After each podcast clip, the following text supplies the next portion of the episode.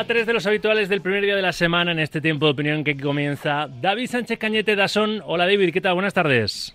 Hola, ¿qué tal Rafa? Buenas tardes. Está Manuel Bruña, Mundo Deportivo. Hola Manel, buenas tardes.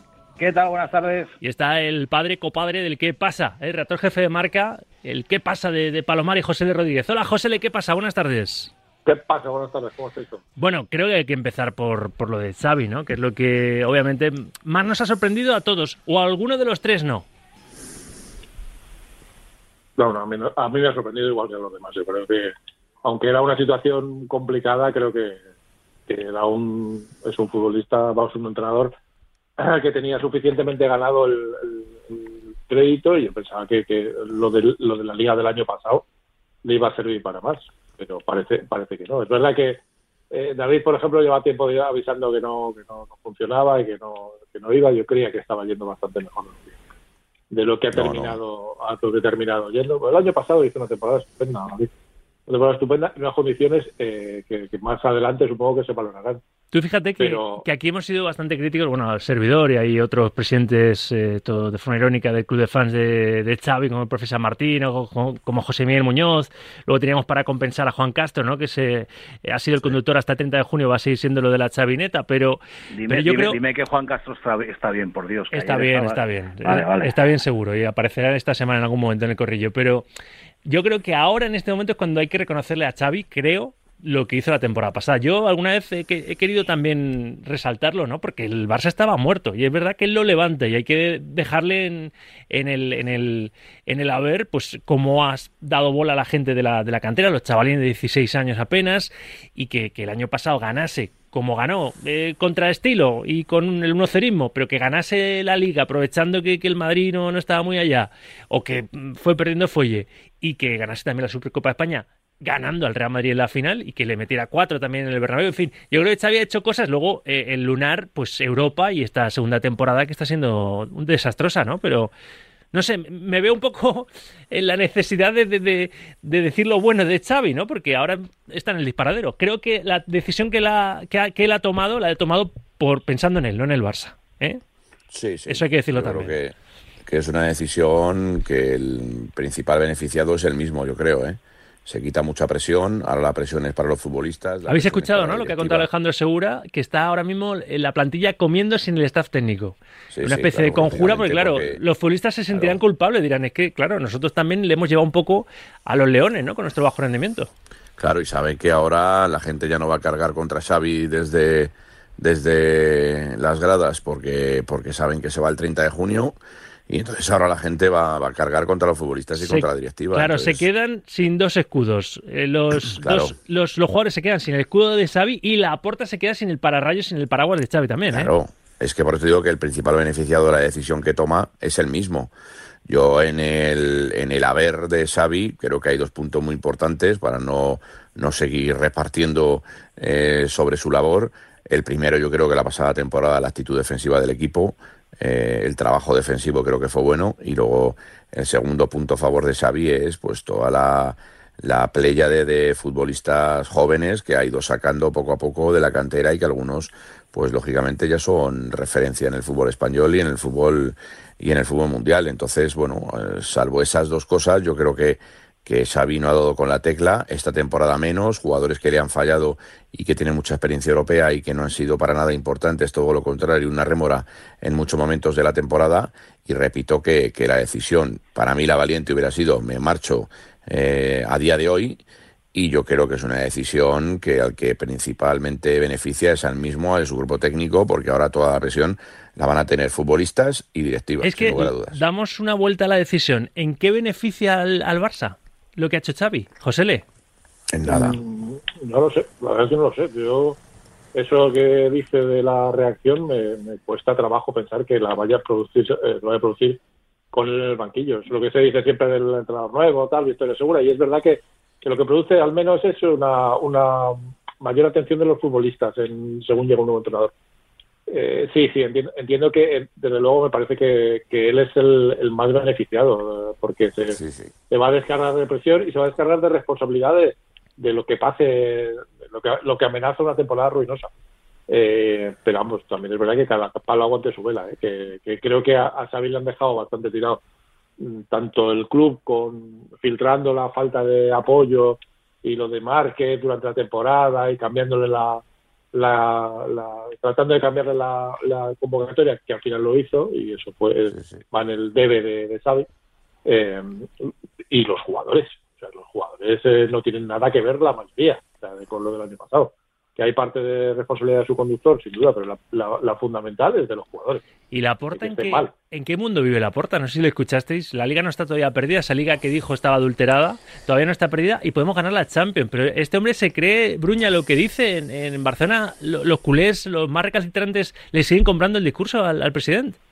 Pero, a ver, él habla para el barcelonismo, no habla ni para ti ni para mí. Y te digo que el barcelonista más recalcitrante eh, de todo esto que, aunque no te lo creas, le echa la culpa a Madrid.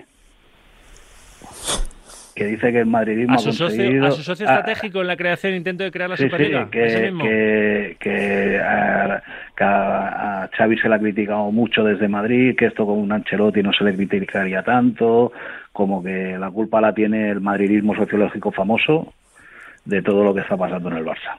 Es así, aunque no te lo creas, ¿eh? Y el ejemplo, mi sobrino. O sea, no hace falta ir más lejos. No, no, que sí, que sí, que habrá gente seguro. Chen, del Barça. y, lo, y, lo, y, lo, bueno es que se lo dicen. Se, se, lo dicen y yo le he dicho a mi sobrino, pero, pero a ver, pero de verdad te lo crees. Dice, por supuesto. Digo, madre mía, estás peor de lo que yo pensaba.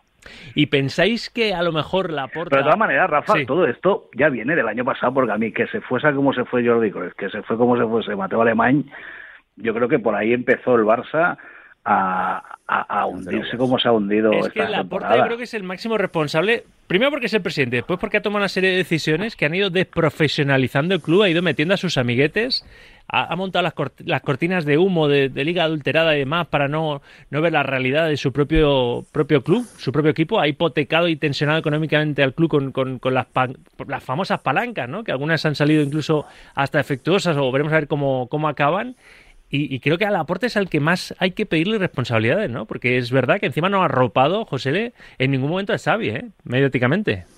Bueno, eh, desde yo creo que públicamente sí. El discurso público no tal, eh, siempre ha atacado, ha dicho que todo era cuestión de los medios de Madrid y demás historias, eh, pero, pero sí es verdad que, ha filtrado muchas cosas, que le ha, que ha promocionado a, a, Márquez, que le ha quitado a sus apoyos, como era Mateo Alemán y, Jordi Cruz, eh, y, ha colocado a Deco, que al final, a ver, esto, el problema de todo esto es eso, que, es un club mm, no solo complejo, sino manejado de una manera muy poco profesional, con gente eh, más, más conocida que reconocida.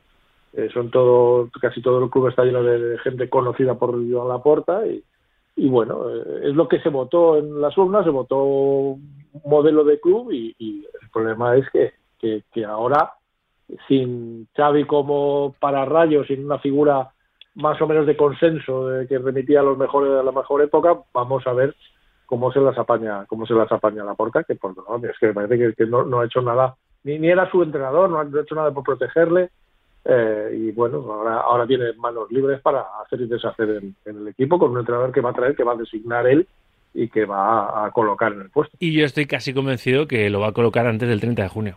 Ahora, ahora hablamos de ese tema, porque yo me, da, me da que Xavi no llega al 30 de junio si el equipo sigue en esta dinámica, eh, porque va a ser una auténtica autodestrucción, ¿no? Eh, partido yo, creo Que eso, yo creo que eso lo marcará la Champions. Ya. Si contra el Nápoles queda fuera... Yo, creo que, yo creo que Xavi no puede seguir. Hmm.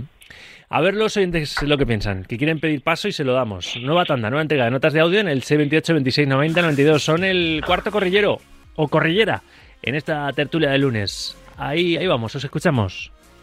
Hola, Sauki, vamos a ver.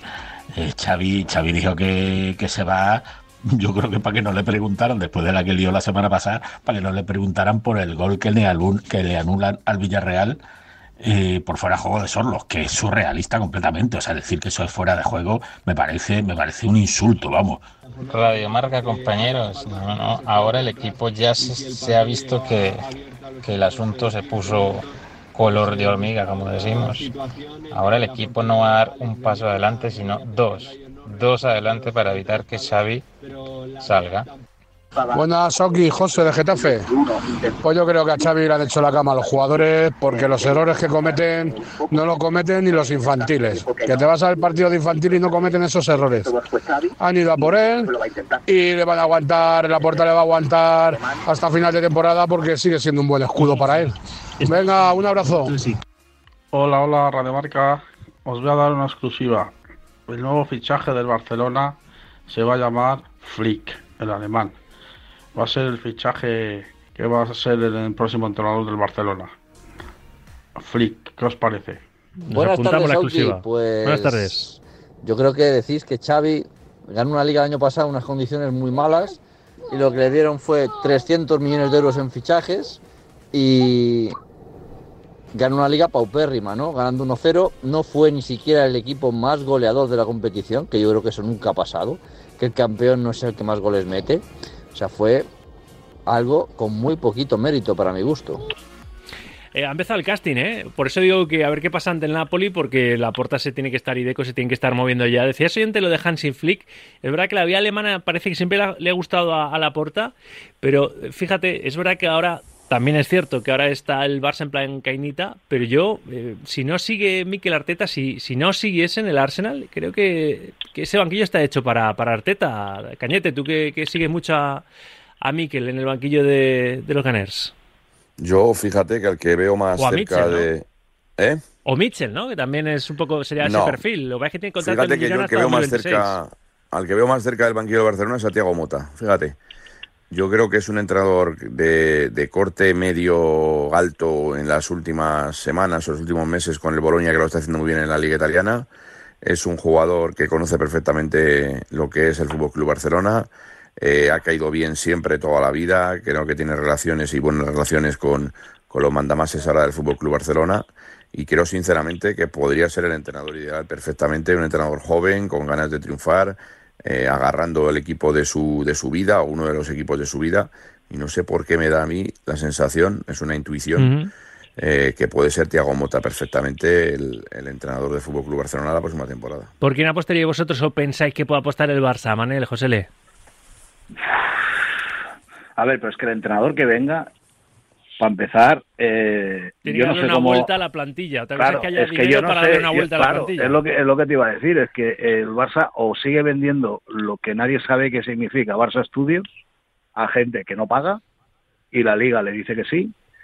O, no sé, es que aquí a mí también me hace gracia cuando dice que hay que destacar lo de los jóvenes, pero es que Xavi, a Xavi no le ha quedado más narices que sacar a los jóvenes, porque está visto que en ciertos jugadores del primer equipo, entre lesiones y que él no confía mucho, pues no los no, lo, no, no, no, no echa mano de ellos. Lo que pasa es que, claro, al entrenador que venga, eh, claro, es que aquí están eh, con el discursito del ADN del ADN, también no le puedes traer a uno que no sepa lo que es el ADN del Barça, porque entonces eh, tendrá otro problema, porque dirán que ese entrenador no sirve porque no es del ADN del Barça. Es que es todo tan complejo y sobre todo el tema económico, y ahí sí que veo que, claro, es que tiene que venir un entrenador primero que sepa que es lo que hay. O sea, que a lo mejor él quiere fichar a Haaland y le van a decir, sí, yo también quiero que me toque la primitiva cada semana. Es que no, no, no tiene dinero el Barça. Es que ayer Rouras, en otra emisora de radio, dijo que no sé qué, qué, qué, estaba haciendo la puerta, que no cogía el toro por los cuerpos, por los cuernos, y que el Barça va a tener que vender, va a ser como el Bayern de Múnich, y que lo tiene que hacer ya. O sea, vender la parte, una parte del club a un capital privado y el otro que sea de los socios. Y la otra solución que, se ha escuchado en alguna ocasión es lo de la convertirlo en sociedad anónima. A mí en la liga más de una vez me han dicho que, que, eso tiene pinta de que como una solución que tiene pinta de sociedad anónima. José Le. Es, lo que te está diciendo un poco Manel. ¿eh? El modelo del Bayern es un 51% de, de capital de, accionario, accionario privado. Bueno, eh, eh, lo de las palancas es un poco hipotecar gran parte de, cosa de, tu, de tu patrimonio. Es algo parecido. Lo que pasa es que, claro, que, me gustaría saber qué es Barça Studios y qué es Barça tal, porque yo no los conozco. ¿Y cuántos, cuántos tantos por cienes tiene esa empresa, no? Porque... Claro, y luego, evidentemente, el entrenador que venga, yo, me cuadra lo que dice David de Diego Mota, porque es un entrenador de perfil medio bajo, eh, que va a, aceptar cosas que un entrenador de perfil alto no aceptaría. Eh, de, equipo, de, fichajes, de fichajes impuestos eh, que vengan de según qué agencia de representación, ese tipo de cosas. Incluso que, le hagan cambiar convocatorias, que creo que es el principio del fin de, de eh, Xavi. Eh, sí, sí. Yo creo que ese fue el principio del fin. Y ahí es cuando tendría que haber dicho el 30 de junio me voy. O ya. Un entrenador de club. Sí, sí, básicamente un entrenador que, que, no ponga muchas pegas y que acepte lo que le llega y, y que tire hacia adelante. Entonces, en ese sentido sí me, me cuadra, me cuadra Thiago Mota. Bueno, vamos a ver, vamos a ver, porque la verdad es que no parece que tenga buena, buenas perspectivas el Barça, ni deportivas, ni por supuesto económicas. Es una deuda de más de 4.000 millones de euros. Y el problema de todo esto de Xavi es haber eh, comprado al 100% el discurso, de la porta, el discurso de triunfalista y, y, no haber sido y no haber sido realista, es decir, señores, estamos en una situación eh, muy compleja, vamos a hacer lo que podamos, si ganamos una liga perfecta, vamos a competir porque ese es el ADN del Barça, tiraremos con lo que podamos, con los jugadores que tengamos de cantera, eh, con los fichajes que podamos hacer, porque en el Barça todo el mundo quiere jugar, pero es una situación compleja, crítica, en la que tenemos que sacar adelante entre todos. Yo creo que, que, Xavi ha ido cavando su tumba deportiva como técnico del Barça en las ruedas de prensa, que ha estado desastroso. Bastante peor que, que en, las alineaciones, en los partidos, en la dirección técnica del, del, equipo. Porque él le compró ese triunfalismo a la porta y luego, conforme ha ido viendo, ha llegado a decirlo de que estamos en construcción, ¿no? Cuando venía de ganar la Liga la, la temporada pasada. Lo de en construcción es un mensaje seguramente más realista, ¿sí? Este Barça está en deconstrucción, casi habría que decir, ¿no? Pero si hubiera mantenido esa línea, a lo mejor al final la culerada lo tendría que haber aceptado, ¿no? Pero como se ha querido jugar a dos bandas, ¿no, Bruña? Pues que el problema a lo mejor que es que lo que lo que dijo Xavi es lo que quería escuchar el socio del Barça. Claro. Eh, que aquí es que el Barça es un club y su y su famoso entorno es muy es muy complicado porque ha llegado a decir Xavi el otro día que es cruel que, que es un banquillo cruel que es que es un desgaste continuo Sí, pero como, todos los grandes, pero como todos los grandes, eh, ¿tú crees que Ancelotti no es cruel en el Madrid o el Cholo en el Atlético? Sí, sí, están muy expuestos a la crítica y la, una crítica feroz cuando no las cosas yo, Pero es que yo me acuerdo el año pasado con Ancelotti que después de perder la Supercopa, eh, tú hacías encuestas y todo el mundo lo quería echar, ¿eh? O sea, que eso también... Es que a Xavi, Xavi sí que es verdad que, que ese Discurso del Barcelona, el estilo, el ADN y todo eso, para mí sí que la ha condenado. Porque el año pasado ganó sin, sin ADN, sin el famoso ADN Barça, que yo tampoco sé muy bien qué es. y, y lo ganó defensivamente. Y nadie se quejó, nadie se echó las manos a la cabeza, sino porque habían ganado la liga. Y ahora este año, claro, si tú acabas de ganar una liga, no puedes decir que el Barça está en construcción, porque ya has ganado una liga. Claro. Claro, claro. y luego estar todo el rato refiriéndose a el estilo del Barça, el ADN del Barça, que cuando ganas sin jugar bien no, no, no, no les gusta a los culés. Bueno, tú a los culés les gusta que ganes. Eh, si juegas bien, maravillosamente, pero si no juegas bien y ganas, tampoco tampoco creo que nadie que nadie se vaya a suicidar por eso. Digo yo, eh, que a lo mejor sí, pero que no lo sé. Que, el, que el ganar la liga yo creo que le ha le ha, le ha traído más cosas negativas que positivas esta temporada. Porque si habla de un equipo de construcción, el año pasado gana la Supercopa al Real Madrid, la Liga la pega al final, pero no la gana, este año sí con no la estaría, David, no estaría, no estaría. Yo creo que se lo bueno, claro, es que al final no, ha contado con el apoyo, claro, del, del, del, club, del presidente. Sí, que ganar la liga. Si no hubiera ganado, revitalizar. Pero no puede decir un equipo, claro, es que no puede decir un equipo en construcción cuando el año pasado gana una liga. Por eso, una liga por eso, jugando eso muy lo... bien, eh, sobre todo en el aspecto defensivo. Esa es una de las incoherencias que ha tenido Xavi en Claro, la prensa, claro. pero es verdad que si no, si no, si no llega a ganar, como hubiese sido el arranque de temporada. Igual ni siquiera hubiera arrancado la temporada porque ya partió con poco convencimiento su, su, su fichaje ¿no? como entrenador. Y luego el discurso del ADN también le ha pasado mucha factura a la hora de, bueno, ¿qué es el ADN del Barça? Decía Bruña. Para mí es el fútbol combinativo, el fútbol de toque, el fútbol preciosista, el, el, que se divierta el espectador eh, viendo jugar a su equipo, en este caso al Barça. Eso ni el año pasado ni este año el Barcelona lo ha hecho. Ni el año pasado ganando la liga, que era un equipo muy solvente atrás, pero arriba, lo que decís, eh, ganaba 1-0, 0-1 y, y, con partidos tediosos en, muchas ocasiones. Y este año, eh, aparte de, lógicamente, de las eliminaciones europeas, y este año, pues exactamente igual, con, partidos en los que no ha dado talla ninguno de los jugadores de la primera plantilla del Fútbol Club Barcelona. Entonces, todo eso le pasa factura, pero repito que con la decisión de, de de marcharse del Barcelona y, y, y, terminar su andadura el 30 de junio, el principal beneficiado es él, sin mm. lugar a dudas. Sí, sí, en eso creo que estamos Totalmente todos de, acuerdo. Bueno, por cambiaros un poco el tercero, estamos en la recta final del, del, corrillo.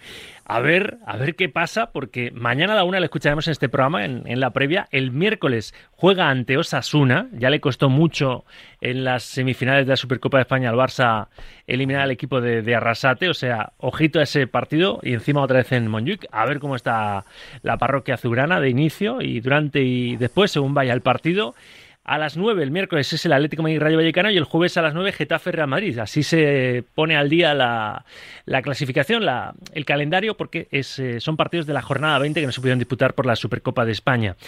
El Madrid, si gana el Getafe el, jueves, recupera el liderato en solitario, pero el Girona, José, le está, y hoy lo, lo llevamos a la portada de marca, le están teniendo el pulso ¿eh? al Real Madrid, el pulso por, por la liga, porque respondió a la exigencia del Madrid después de la victoria en, Las Palmas, otra vez con remontada, 1-2, ganando ayer en Balaídos, que no, no es sencillo ante un Celta que no está bien, pero precisamente por, por cómo aprieta Balaídos, 0-1 y, y, ahí está, ¿eh? con ese gol de Portu, eh, el gol de Portu devolvió el liderato a los de Mitchell y, y a ver qué pasa el jueves, José Le. Sí, sí, sí, no, es que lo del Girona, yo creo que quien va viendo que ya caerá, ya caerá, pues hombre, puede que caiga, pero lo que está dando sensaciones de que tiene fondo de, armario y que no va a caer. Portuno era de los habituales, uno de los titulares indiscutibles y hace el gol en Vigo, un gol de tres puntos, en un partido que solventó con bastante autoridad el, Girona y es que es un equipo que, que maneja los partidos como un grande, no tendrá el presupuesto, no tendrá a lo mejor el prestigio de jugador a jugador, pero como equipo se comporta como un grande, con absoluta eficacia en, los partidos. Así que parece que va a ser un,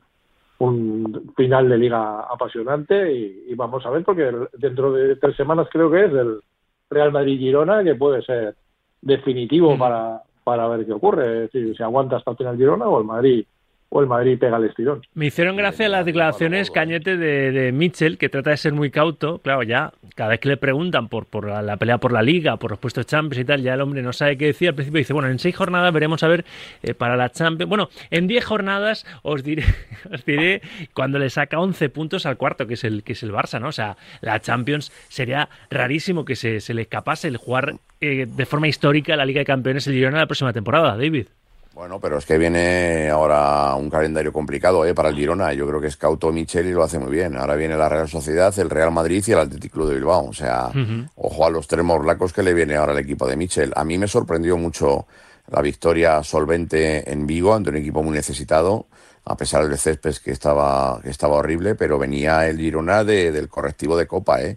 que yo es una de las sorpresas, yo creo que uno de los partidos más sorprendentes de toda la temporada eh, la victoria del Mallorca frente al, conjunto de Michel y se repuso perfectamente el cuadro de Gironi en, en, en Balaídos, en Vigo.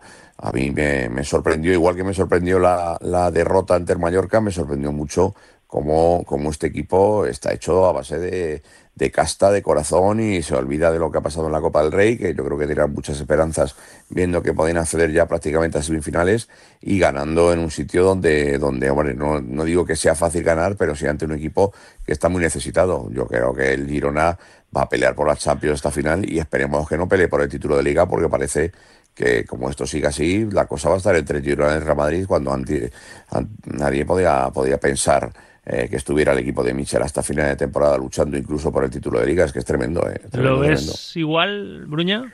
Mira, yo lo que lo que vi ayer es que lo que te da el liderato es que el Girona ganó en, en, Vigo, porque eh, ese partido el año pasado el Girona lo pierde, seguro, estoy convencido.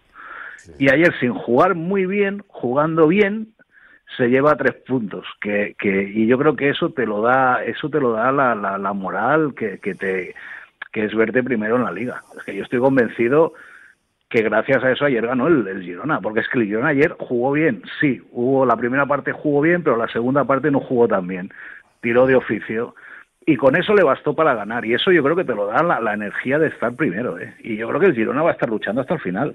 Es que el Girona no tiene nada que perder y tiene mucho que ganar. Y, eso y, esa esa valentía pues te hace que decir oye pues que juego contra el Atlético Bilbao San Mamés yo voy a jugar a lo mío que me meten cuatro bueno me han metido cuatro soy el Girona. Al fin y al cabo soy un equipo que con salvarme ya tengo la temporada cubierta. Y por último y el Atlético de Madrid porque tiene el miércoles la visita del Rayo el domingo juega en el Bernabéu estos son los dos partidos de liga y el miércoles que viene recibe al Athletic Club en la ida de las semifinales de la, de la Copa del Rey. Está pidiendo parte de, la afición del Athletic que, que contemporice, ¿no? Que, en el Bernabéu, que bueno, pues la liga está muy complicada de ganar, que, que habrá que reservar pensando en, en los Leones y en la Copa del miércoles que viene, en ese primer asalto de semis, porque sin duda la Copa es la puerta más directa a, tocar metal para los rojiblancos esta temporada. José Le. Eh, sí, sí, bueno, vamos a ver. Luego la Copa es, la, vía más, más rápida para conseguir título, eh, pero bueno, también es verdad que, bueno, está siendo un, equipo fiable especialmente en casa, o sea que vamos a ver, vamos a ver. A mí me parece que todavía queda mucho y va a dar muchas vueltas todo eh, la competición, ahora viene la regresa la Champions, las competiciones europeas, y lo que ahora parece que un banto tiene la fecha para arriba, luego pueden pegar un, un bajoncito importante. Sí, vamos a ver, queda mucha, mucha temporada todavía por delante. ¿Manel? No, a ver, el Atlético de Madrid, eh, o sea, entiendo que la, la Copa es lo más fácil para tener un título de esta temporada, se tiene que centrar en la Copa, pues no lo sé, el Atlético de Madrid tiene que luchar por todos los títulos, o eso es lo que yo entiendo, claro, que tiene equipo y plantilla para eso. Luego ya es la hora de, de, de dentro que priorizarán, pero vamos, yo estoy convencido que el Atlético no va a bajar el, el el, listón ni, ni pensando que no, porque me reservo para la Copa, me reservo para la Champions. Que digo, a ver, no creo que lo haga y yo creo que por historia no puedo hacerlo. Y David, que contigo cierro el yo creo que yo creo que el punto de inflexión de ganar al Real Madrid y eliminarlo de la Copa del Rey le ha sentado muy bien al, al conjunto rojiblanco. Eh, tiene muchas ganas de conquistar el título copero, eso está claro. Eh, no por la clasificación para Europa la próxima temporada, porque tendrá que, estar en Champions, entrar entre los cuatro primeros, sí, para conquistar un título que yo creo que, le hace mucha ilusión al Cholo y también, lógicamente, a toda la parroquia rojiblanca. Pero esta semana tiene una semana muy complicada. Los tres próximos partidos, el Rayo quizás el, el rival más, más cómodo, porque no está bien el equipo de Francisco y juegas en casa, donde solamente ha cedido un empate y luego eh, el Bernabéu, que va a ser un partido durísimo viendo lo que pasó en la, en la Copa del Rey y luego el duelo de Copa que primero juegas en casa, eh, creo que sobre contra el, Athletic Club, o sea que ahora se va a ver un poquito en estos partidos lo que puede demostrar, lo que puede hacer el Atlético Madrid, pero con la plantilla que tiene, los refuerzos que van a llegar, que ya han llegado algunos de ellos, y, y el ánimo y el empujo de la gente después de, del triunfo de la Copa ante el Real Madrid. Creo que, el objetivo es estar lo más arriba posible en todas las competiciones y puede que, lo, que lo logre el conjunto del Cholo Simeone. Por cierto, hemos asistido a la presentación de Vermiren como el 5 que pedía Simeone. Eh, vamos a ver qué pasa, eh, porque llega en calidad de sello también Moisiquín. El jueves, el delantero, el jueves se cierra el mercado a las 11.59 de, de, la noche y hay una salida en el Real Madrid Castilla, la de Peter Federico. Eh, Raúl González Blanco, valorando el, el acuerdo al que ha llegado Peter Federico con el Valencia se marcha al equipo de Mestalla. Raúl, la entrada del Castilla. En principio parece que va a estar resuelta mañana. Yo creo que ya se ha llegado a un acuerdo y creo que era cuestión de firmas de, documentos. Y nada, desearle lo mejor. Yo creo que, es un chico que, es verdad que ya en verano él sentía que, su proceso aquí ya, ya se había terminado. Y bueno, eh, desearle todo lo mejor, ¿no? Bueno, pues le deseamos lo mejor a Peter Federico. Nosotros también, que le vaya muy bien en el, en el Valencia. Como le deseo lo mejor a, mis tres compañeros, que han estado brillantes, como siempre, para empezar la semana. José, le cuídate mucho, un abrazo. Igualmente, cuídate mucho. Gracias por un corrillo más, Cañete. Cuídate, abrazo. Un abrazo fuerte para todos. Y lo mismo, un abrazo, Manel. Chao, cuidaros mucho. Gracias, Bruña. En 15, las 3 de la tarde, las 2 en Canarias. Aún vamos a hablar de baloncesto y encima con entrevista ¿eh? con el presidente de Movistar Estudiantes, que ha ganado la Copa Princesa. Enseguida, en directo Marca, hasta las 3. Radio Marca. Rafa Sauquillo. Directo Marca. Marca.